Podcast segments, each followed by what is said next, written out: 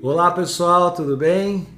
Hoje mais um episódio do nosso Comunicafé e eu tenho aqui o privilégio de ter comigo um ícone do rock brasileiro, um dos fundadores e vocalista do Nenhum de Nós, banda que nasceu no final da década de 80 e está aí firme na ativa até hoje.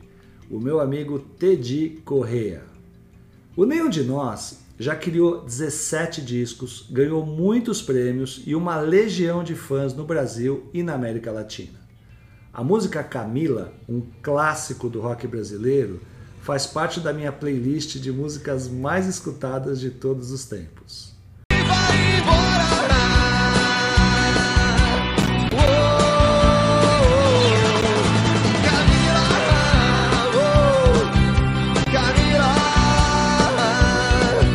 além dessa longa trajetória como músico, o Teddy é também escritor e palestrante de primeira categoria, que, aliás, há três anos eu tive a honra de dar os meus pitáculos em uma de suas palestras. Teddy, bem-vindo, um prazer ter a sua companhia aqui no nosso Comunicafé.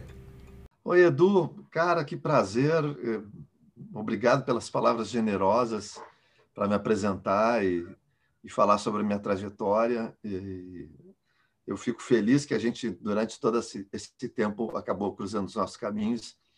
Aprendi bastante coisa contigo. Não foram, foram mais do que pitacos que tu deu lá na, na palestra, mas também na condução de um palestrante, na trajetória de um palestrante. E eu te agradeço muito por isso. Super afim de bater esse papo contigo já faz algum tempo. Que legal, eu que agradeço, Teddy. Cara, uma honra para mim, uma emoção bater esse papo com você. Como você, você me falou no, no nosso último bate-papo, você falou, cara, a gente, a gente não se falou tantas vezes assim, né? Mas as poucas vezes foram, foram muito, muito intensas, muito profundas, né? A gente sempre bate aquele papo. E eu espero que isso aconteça de novo em breve, né, Teddy? Fazer não só por aqui, mas em breve a gente se encontrar aí. Comunicafé ao vivo. É isso aí, é isso aí, cara, é isso aí. Vamos lá, Teddy. Teddy, eu vou começar aqui o nosso bate-papo com o foco no Teddy palestrante. Em 2010, você também começou a sua, a sua carreira de palestrante com o foco na criatividade, na inovação, falando de trabalho em equipe e propósito. Na prática, a sua palestra propõe a expansão das capacidades criativas a partir da música.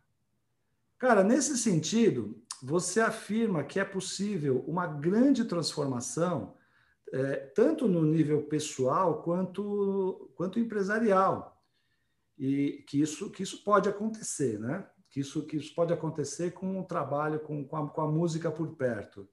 Como é que isso se dá na prática, Teddy? Me conta, como é, como é que é a sua visão em relação a isso?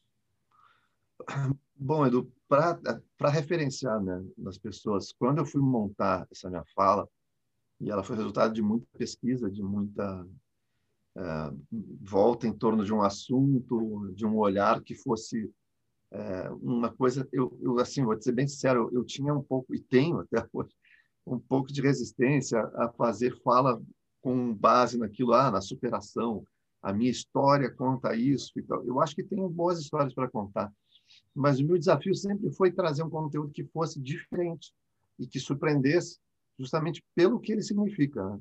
Uhum. E quando a gente começou a falar de criatividade, começou a falar de, de valores que hoje se, se usa, uma expressão que eu acho muito boa, que são as habilidades emocionais, né? Se fala tanto disso.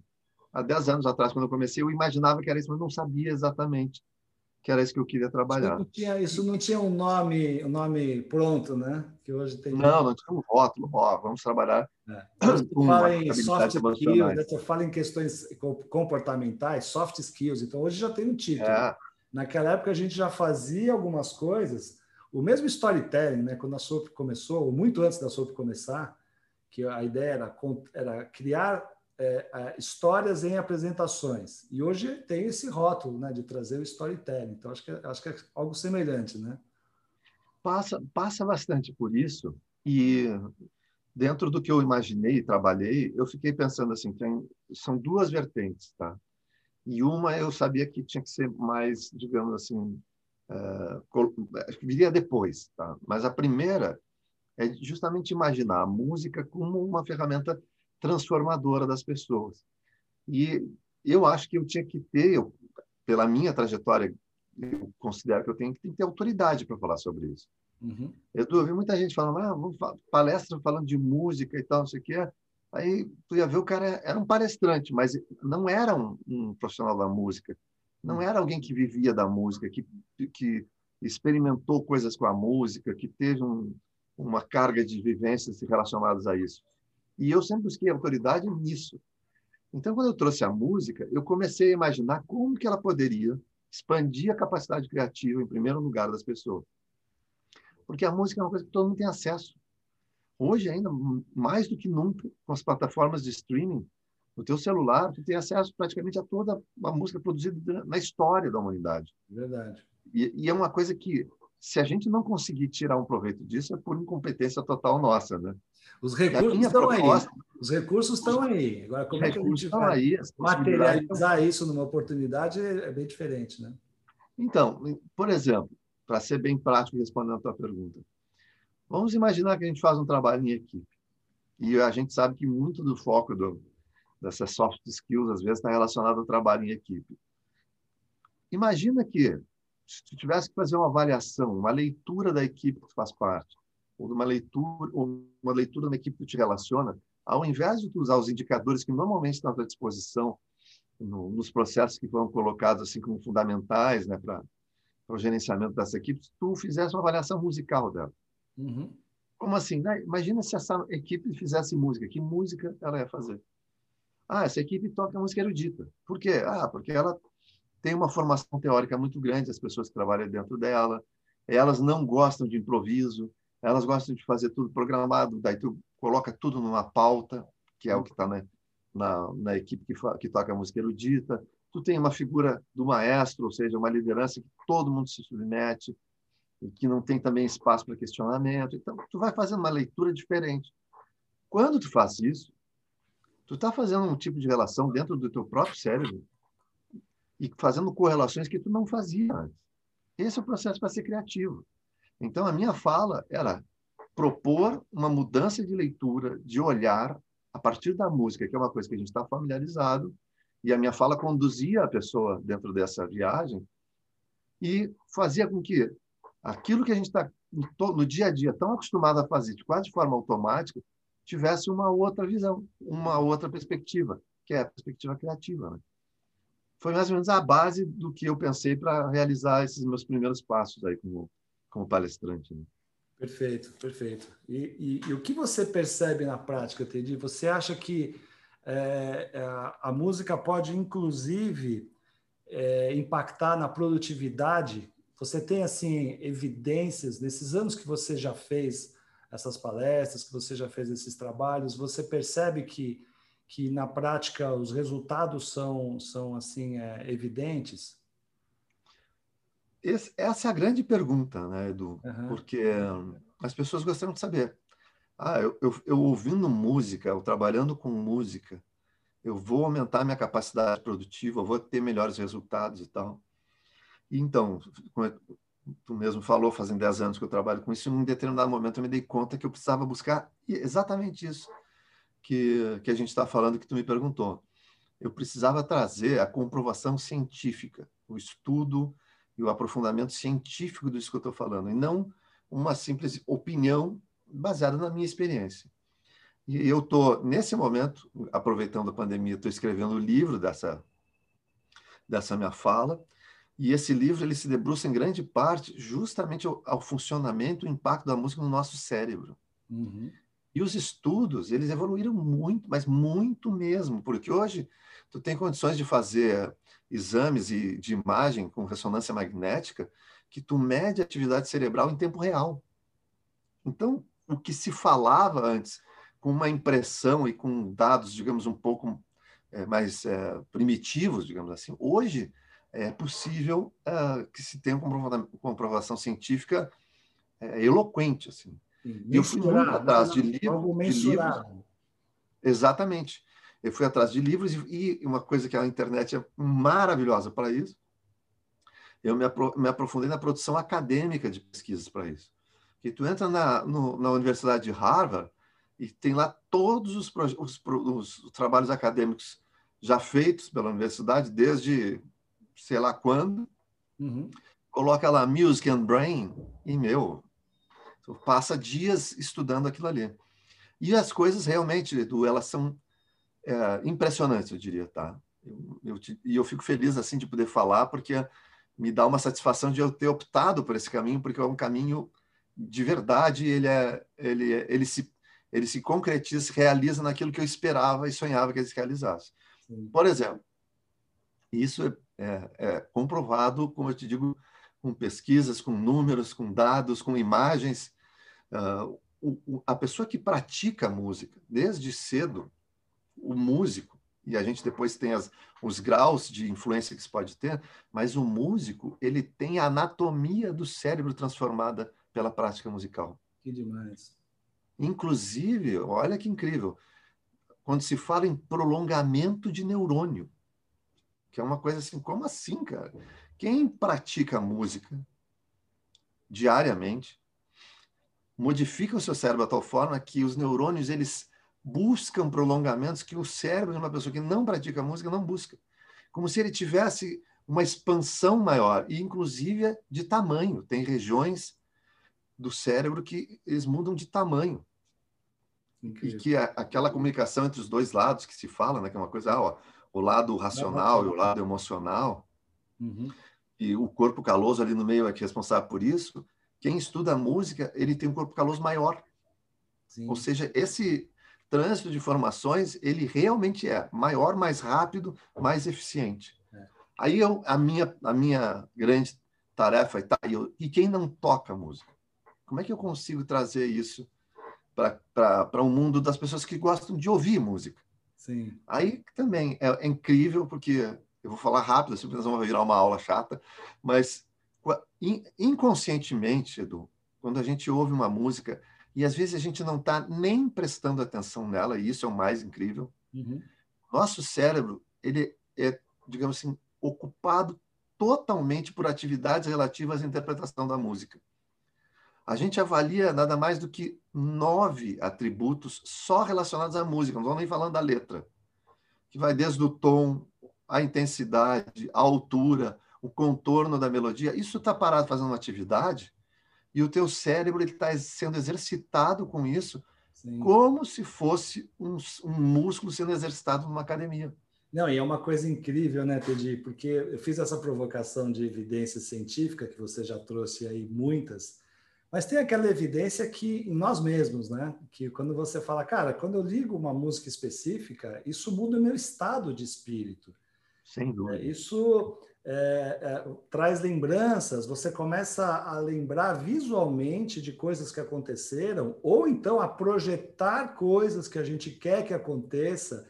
Então, na prática, a nossa, a, a nossa mente vira, vira um cinema, né? Você, cara, você, é. começa, você viaja. E, e, é impressionante a capacidade que a música tem de, de, de se tornar uma âncora né, que você ouve e lembra de algo muito específico, aquilo traz uma emoção específica. E eu já ouvi também, Teddy, é, evidências até em animais, né? Você já viu isso, cara? Como é que funciona, assim? O, o, os animais... Bom, eu vou para a gente chegar ali, eu vou dar um passo enorme para trás para a gente tá. para comprovar isso que realmente tem a ver com animais. Sabe como surgiu a música? Como? Segundo os estudos. É. E isso é uma coisa que, que a comprovação é difícil. Tá. O, o, primeiro instrumento musical que se tem notícia é uma flauta feita de osso, que ela tem mais de 30 mil anos. Então, para a gente ter documentação disso, mas é tudo questão de observação. Então, a teoria mais aceita é que o, o, o, ser humano, ou aquilo que era mais próximo do ser humano quando se começou a produzir música, uhum. é, é, se se propôs a produzir uma coisa ritmada, com melodia, com canto, para, veja, você simular e se aproximar do comportamento dos animais no, nos rituais de acasalamento. Nossa, que incrível! É impressionante, né? Incrível. Por quê? Porque os animais, e isso é uma coisa maravilhosa que a gente tem que observar, alguns rituais de acasalamento são danças, tem som, tem melodias que se repetem, e isso é assim, ó, é, pra, tu pega qualquer espécie animal, tem o seu ritual. E isso é uma música que eles produzem. É, tem uma teoria que diz né, que música é o som organizado. Esses animais organizavam o som. Sim. Se é um pássaro, a melodia ela era feita de uma sempre da mesma maneira, o, a dança era sempre da mesma maneira e tal. E o ser humano começou a observar aquilo, eu digo sempre o ser humano, porque a coisa mais próxima do ser humano naquela época.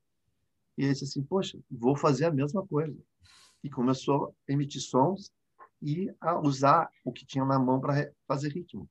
Incrível. Essa, essa, isso não, não, não sabia mesmo. Muito bacana. É, um, é a teoria mais aceita. Então, quando a gente fala que os animais. É, ah, então tem os animais. Sim, eles estavam antes de nós nessa história. Não, inclusive é uma, é uma forma de atração, né? É uma, é, eles entram num, numa espécie de transe também com a música. Claro. Te leva para um outro para um outro nível.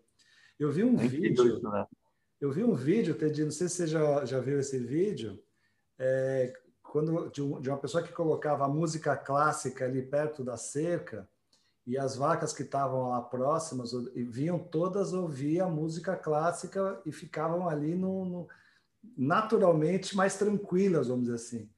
Eu lembro até que tinha alguma relação também com produtividade de leite, alguma coisa assim que realmente era surpreendente, né?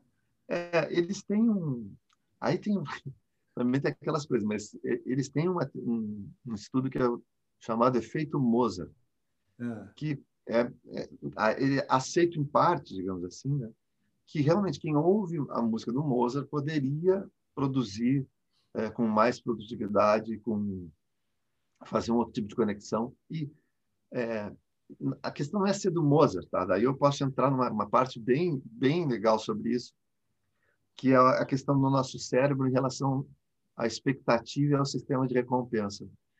É assim que tudo funciona, Edu. Uhum. Tu falou assim, ah, eu ouço uma música e sinto uma satisfação. Eu lembro, eu, tinha, eu tenho uma frase que, que, é, que, eu, que eu escrevi, que é assim, a música nos ajuda a recordar quem somos, quem fomos. Reconhecer quem somos e construir quem seremos. Porque é, a gente tem essa carga de que a gente construiu desde o berço e às vezes até antes das músicas que a nossa mãe ouvia ou cantava quando a gente estava no ventre e que a gente ouvia, entendeu? E isso de alguma maneira passa a ser uma informação. Quando a gente vai depois de, sei lá, na idade adulta, a gente ouve uma música que foi importante para a gente ou foi importante em alguma situação de 20 anos atrás, aquilo aciona a tua memória de longo prazo de tal forma que tu tem uma satisfação semelhante àquela que tu teve quando tu ouviu pela primeira vez e tu encontrou a pessoa amada, ou tu foi a música que tu ouviu quando estava nascendo a tua filha. E todas essas coisas que os nove atributos estavam funcionando, lembra? Que eu falei lá, naquele momento, quando tu estava lá, nascimento da tua filha, o médico botou a música, o teu cérebro estava lá fazendo aqueles cálculos todos para saber uh, interpretar aquela música. Quando tu ouve ela de novo, aquele processo todo se repete.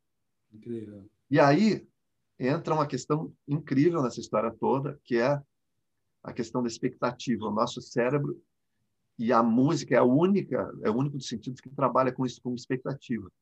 Isso tem exame de imagem também comprovando e é incrível.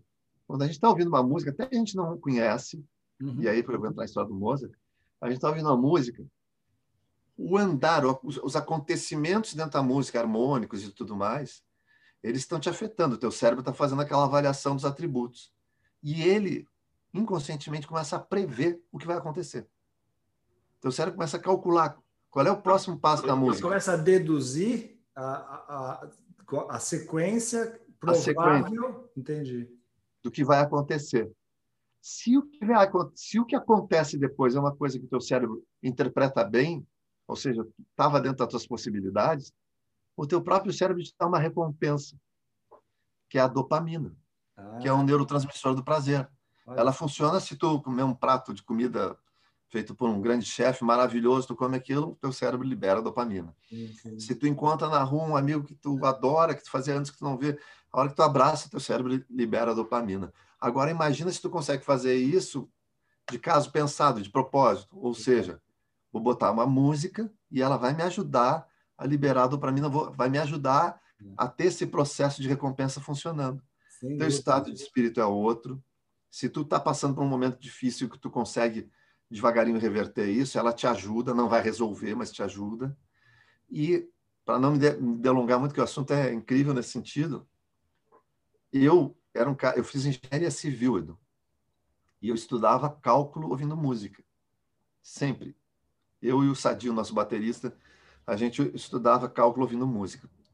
Por quê? Porque era muito comum chegar na prova, eu chegava, olhava e dizia assim: esse problema eu sei resolver. Primeira coisa que eu tentava me lembrar era qual é. música eu estava ouvindo quando a gente estudou oh, esse problema. Entendi. Eu lembrava da música e eu resolvia o problema. E, e o cérebro ia lá e resgatava né, a, a, a memória. Impressionante. Não, isso, isso acontece é comprovado também. também, viu? Sim. Isso... Não, isso, isso até me fez pensar o seguinte: quando eu estou sei lá, isso, isso, é, essa questão da dopamina que você trouxe, de você, da, da recompensa, é, é, também algo, algo assim provocado, né? Quando você já sabe da música e você quer estimular aquilo. Estou imaginando aqui agora, me veio à mente a, a, música, na minha opinião, a mais linda de todos os tempos, Starry to Heaven, né? Starry to Heaven. Cara, quando você põe aquela música, é, é um transe aquilo. É. E, e, cada trecho daquela da, dessa música, ela te leva a um estado assim que, que você não tem como não ficar bem, né? No caso dessa música. Claro que tem outras músicas que te levam para um estado negativo também. E aí tem, tem Deixa, Eu não queria perder. Sabe que essa música serve muito de exemplo do incrível que tu trouxe ela. É. Nessa história da expectativa, que infelizmente quem, estiver nos ouvindo e não ouviu, vá ouvir Starway to Heaven. Vale muito a pena. Mas ela tem essa história do contorno ou da previsibilidade dela, uhum. como gosta tanto dela, vai lembrar, que se a gente tivesse ouvindo pela primeira vez, ela nos tira da expectativa. Se tu lembrar do começo, daqui a pouco, quando tu lembrar daquela parte final, que é mais pegada, down, down, down, down, o clímax, né? É. Exatamente, tira, opa, para onde essa música foi e tal.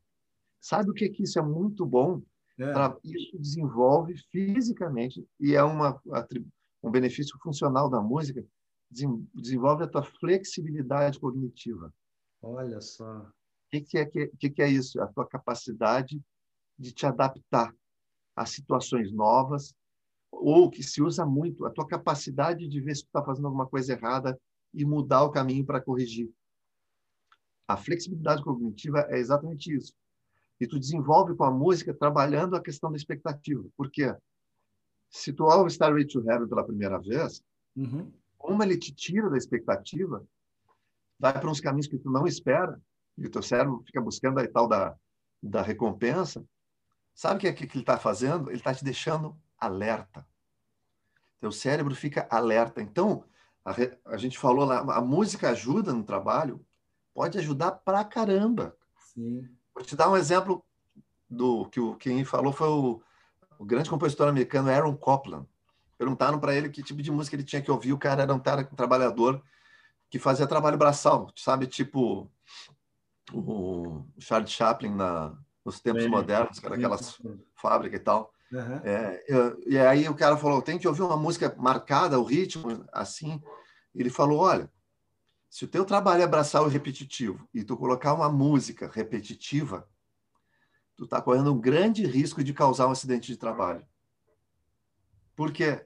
Porque o trabalho, o que tu está fazendo com a mão, é uma coisa repetitiva e te deixa dentro de uma zona de conforto, de conhecimento. Eu sei o que eu estou fazendo. Entendi. Se a música que tu está ouvindo reforça isso, ou seja, uma música com uma batida que não muda nada, que não te surpreende, uhum. o teu cérebro relaxa. Olha e aí acontece o acidente de trabalho, tu perde o dedo, baixa na mão a máquina, não sei o quê, porque tu te distrai. Tu, tu relaxou. Nesse sentido. Então, ele disse que tu, uhum. para tu não ter um acidente de trabalho, tem que ser uma música que te desafie, que te deixe alerta. Tem que ser mais um rock progressivo. Pode ser, né? que tem variações. Vamos lá, Tedi. É, na tua palestra, Tedi, de, sobre criatividade, você faz um paralelo entre a carreira né, de um músico com as carreiras do ambiente corporativo. Conta mais um pouquinho para a gente sobre essa sua visão. Eu falo, ainda voltado para a questão, eu falo sobre, em dois momentos. Um, eu abordo exemplos de artistas que tiveram problemas em, em, em inovar dentro da sua carreira uhum. em trazer uma informação nova e se acostumar com uh, os movimentos do mercado inovadores, tá? E, cito um exemplo de quem teve problema com isso e não conseguiu solucionar e gente que sabe transitar com facilidade. E é muito fácil a gente buscar na música exemplos assim, sabe? De gente que está sempre, não digo que está na frente, mas não fica para trás. Observa os, os, movimentos e tal. E, e dentro do trabalho e da, da tua carreira, eu sei que tem muita gente que tem uma tendência a se acomodar. Uhum. E aí, quando começa a ser ultrapassado pelas novas gerações, acha ruim e acha que a culpa é das novas gerações, quando, na verdade, é, é a culpa nossa. Eu sempre cito o exemplo do David Bowie, que é um, meu, um dos meus maiores gênio, ídolos. Gênio um gênio que há 15 anos atrás ele disse numa entrevista exatamente o que ia acontecer com a internet. Te lembra disso? Ela já correu o um mundo que ela é, é, impressionante. Parece que o cara estava falando há dois anos atrás e ele estava falando o que ia ser a internet. Por quê? Porque o Bowie é um cara que estava sempre com a cabeça à frente. Ele foi o primeiro cara que vendeu, o primeiro artista que vendeu o catálogo dele para um fundo de investimento. E isso hoje é uma prática. Inclusive já chegou no Brasil entendeu? O que, que eu quero dizer com isso? A música, ela, ela não é exclusiva, assim, ah, a música é só, ela te ensina, não. Mas o grande músico, o que está antenado, ele tem que estar tá conectado com os movimentos do mercado. E então ele serve de exemplo para a gente, seja em qual for o nosso ramo de atividade. Da mesma forma que as nossas relações, aí eu falo a questão do trabalho em equipe. Uhum. Quando a gente está dentro de uma equipe, e aí a gente faz parte, é um integrante dessa equipe, às vezes a gente está vendo as coisas de uma maneira também acomodada, pouco criativa, pouco estimulante, e a gente acaba trazendo pouco resultado. E quando chega na hora de interagir, é, se a gente está lidando com gente de uma geração nova, com novos hábitos, com novas visões, a gente fica para trás também. E é uma tendência comum, né? Tu acaba sendo expelido, né? Eu falo isso na, na palestra porque eu comparo com o funcionamento dentro de uma banda cada integrante como é que é o comportamento a partir do que toca, do instrumento e tal. É uma visão criativa, justamente para que, quando quem vai, digamos, né, é, passar a frequentar um grupo ou uma equipe que tá, não está acostumado, para fazer uma leitura diferente. Sim, sim. E a gente hoje, já faz muito tempo, Edu, e tu é um cara super antenado, sabe disso. É, qualquer mercado de trabalho, eles não querem a pessoa que faça tudo igual com raras exceções, não sei que tu trabalhe voltado para esse público-alvo, que é o público tradicional que não gosta de mudança nenhuma. Sim. O que é uma minoria, é um nicho. Mas se tu quer trabalhar, prever tua carreira com um futuro promissor e adaptado ao mercado e às inovações, tu tem que ser criativo. Então, enxergar a tua, tua, a tua função de um outro jeito é um caminho para isso. E, e, e tem, você trouxe agora o Bowie. O Bowie é, uma, é um exemplo claro e clássico de reinvenção, né, Tedi? Ah? é um cara que, assim, ele foi, ele foi se transformando. Ele era, né? O próprio... Camaleão. Camaleão, né? A palavra é essa. O camaleão. Então, ele era um artista pleno. É, eu comparo o David Bowie, guardado as devidas proporções, tá? Não vai ficar ofendido agora, tá? Com o que eu vou falar. Eu tá. comparo ah. o David Bowie com a Bjork. A Bjork é uma pessoa, é uma, é uma, é uma, uma artista, vamos dizer assim, que ou você odeia ou você adora. Eu, eu sou dos que adoram. Eu, eu não me ofendo com nada, eu gosto da Bjork. ah, então tá bom. Porque a Bjork, quando eu falo da Bjork, tem, corre o risco da pessoa falar, ah, odeio a Bjork, né? Porque não tem meio termo. Ou você gosta muito ou você não gosta. Eu tive uma sorte do que é. eu assisti ela com Sugar Cubes. Ah, é?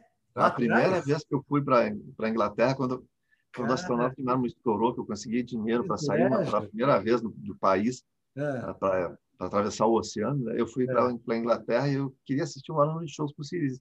Quando eu vi que tinha Sugar Cubes, eu fiz de tudo e assisti a Bjork com o Sugar Cubes. Ó, essa aí é incrível. Ela era incrível. É. já era incrível. Sem dúvida. Não, e outra pessoa também que eu, que eu coloco assim nesse patamar de, de inovação, goste ou não, é, de reinvenção, é a Madonna, né? A Madonna ela se, se reinventa e se reinventou durante a carreira inteira dela. Então é um, é um exemplo assim fantástico para trazer em palestras, é um inclusive, né? Oi? É um case. É um case. É um case, é um case, é um case, exatamente. Vamos, vamos desafiar então os preconceitos, Edu. Uhum. Quem faz isso hoje no Brasil? Pois é. Pois é. Quem? Se chama Anitta. A Anitta, sem dúvida, sem dúvida. A Anitta transita na MPB com o Caetano, no rock, todo, a galera do rock em geral gosta dela. Exato. Ela, ela tem maturidade para dialogar com segmentos mais variados da sociedade e tal. Verdade. Quando ela vai lançar alguma coisa, ela bola estratégias que são estratégias muito espertas, muito acertadas. Um, um, exemplo pequeno. Agora ela ia lançar essa música nova, olha o que ela fez. Tirou uma foto na frente de um ônibus com uma cadeira e todo mundo fez uma foto igual. Pois é, tirando ela e se colocando naquela mesma cadeira. Vi. Então, ela é, ela é um case, cara. Pode não, não gostar da música que ela produz, é óbvio, cada um tem seu gosto. Eu, eu gosto da Anitta, eu gosto. Não tem como ignorar a capacidade dela. Cara. Legal. Teddy, estamos caminhando para o fim aqui. Me conta uma, uma curiosidade aí de muitos anos. Estou perguntando agora para o dono da coisa aqui. Por que, por que o conjunto. Por que vocês deram o nome de nenhum de nós? Qual foi o, qual foi a, qual foi o conceito aí? Então, Edu, a gente ensaiava num, num bar é. que durante a tarde ficava fechado. O dono era nosso amigo, ele nos emprestava a chave para a gente usar o palco para ensaiar. Uhum. E aí a gente já estava ensaiando há algum tempo e ele falou, velho, vamos fazer um show aqui vamos começar aí a, a, a me dar um retorno, você só vem para cá gastar minha luz. Uhum. Aí a gente falou, não, tá bom, vamos fazer um show, marcamos a data, que é a data que a gente considera a nossa data de aniversário de nascimento, mas não, claro que a gente já vinha ensaiando antes, mas enfim. Uhum. Oficial.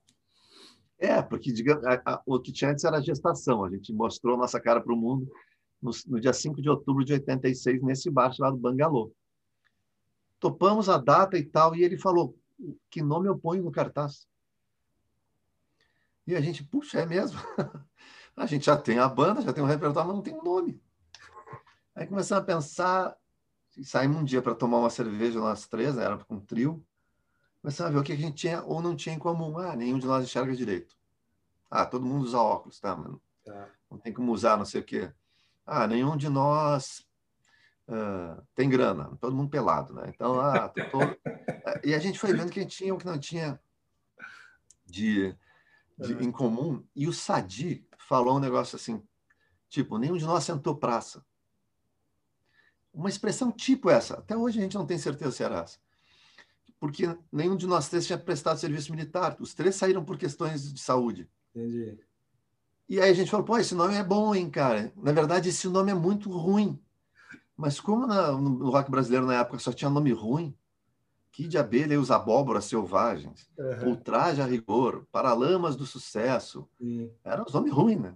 Uhum. Que a gente adorava. João Penca e os Miquinhos Amestrados. Sim, sim. Aí a gente falou, esse nome é ruim, hein? Vamos guardar que funciona. E continuou tentando imaginar, e aí logo a gente falou, ah, vamos usar aquele lá, como é que é mesmo aquele lá? Aí a gente começou, nenhum de nós, nenhum de nós como é que é? Nenhum de nós. Cara, eu não lembrava qual era a expressão, sentou praça, foi para a caserna, não, não lembrava. Mas... Quando deu três da manhã, a gente já tinha tomado todo o dinheiro que a gente tinha em cerveja, a gente falou, cara, deixa só nenhum de nós, a gente faz esse primeiro show com esse nome, depois a gente muda. Perfeito. Mudou. Que demais, cara, que demais. Teddy, cara, obrigado pela, pela tua presença, foi uma aula a gente com Obrigado. certeza vai voltar aqui mais vezes para falar de novos temas. espero te encontrar aqui em breve, né? aqui ou em qualquer lugar aí para a gente tomar um cafezinho, ou melhor, né? Tomar cerveja, isso sim, para tomar um chopp bem gelado. É isso aí. E, e quando vai tiver ser um prazer, cara. Vai, com certeza. E quando tiver, quando voltarem os shows, Estou lá na primeira fila para te assistir, cara. Muito obrigado. Maravilha. Viu? Vou te convidar. Opa, tá gravado aqui, tá gravado. Muito bom. Obrigado, Tedi. Pessoal, valeu, cara. Um abraço a todos e até o próximo episódio do Comunica Fé.